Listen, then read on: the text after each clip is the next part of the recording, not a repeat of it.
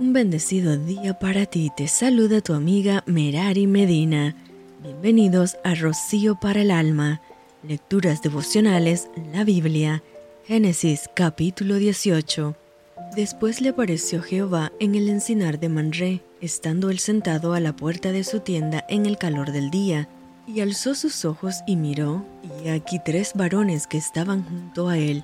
Y cuando los vio, salió corriendo de la puerta de su tienda a recibirlos, y se postró en tierra, y dijo, Señor, si ahora he hallado gracia en tus ojos, te ruego que no pases de tu siervo, que se traiga ahora un poco de agua, y lavad vuestros pies, y recostaos debajo de un árbol, y traeré un bocado de pan, y sustentad vuestro corazón, y después pasaréis, pues por eso habéis pasado cerca de vuestro siervo. Y ellos dijeron, haz así como has dicho. Entonces Abraham fue deprisa a la tienda a Sara y le dijo, toma pronto tres medidas de flor de harina, y amasa y haz panes cocidos debajo del rescoldo. Y corrió Abraham a las vacas, y tomó un becerro tierno y bueno, y le dio al criado, y éste se dio prisa a prepararlo.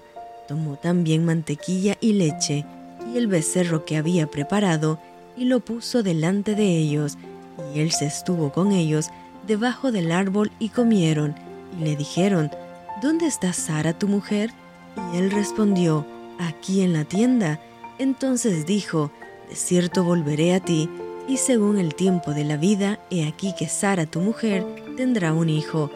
Sara escuchaba a la puerta de la tienda que estaba detrás de él, y Abraham y Sara eran viejos de edad avanzada, y a Sara le había cesado ya la costumbre de las mujeres. Se rió pues Sara entre sí diciendo, Después que envejecido tendré deleite, siendo también mi señor ya viejo. Entonces Jehová dijo a Abraham, ¿por qué se ha reído Sara diciendo, ¿será cierto que de dar a luz siendo ya vieja? ¿Hay para Dios alguna cosa difícil? Al tiempo señalado volveré a ti, y según el tiempo de la vida, Sara tendrá un hijo. Entonces Sara negó diciendo, no me reí, porque tuvo miedo. Y él dijo, no es así, sino que te has reído.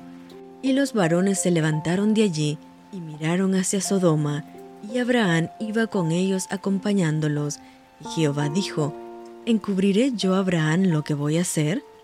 Habiendo de ser Abraham una nación grande y fuerte, y habiendo de ser benditas en él todas las naciones de la tierra?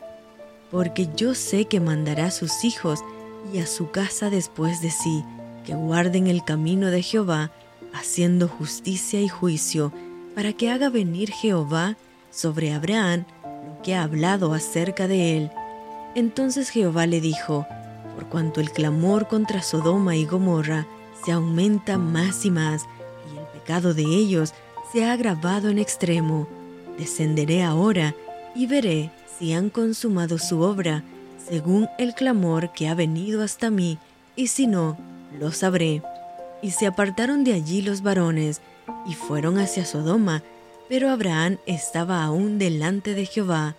Y se acercó a Abraham y dijo, ¿Destruirás también al justo con el impío? Quizá haya cincuenta justos dentro de la ciudad. ¿Destruirás también y no perdonarás al lugar por amor a los cincuenta justos que estén dentro de él? Lejos de ti el hacer tal, que hagas morir al justo con el impío, y que sea el justo tratado como el impío.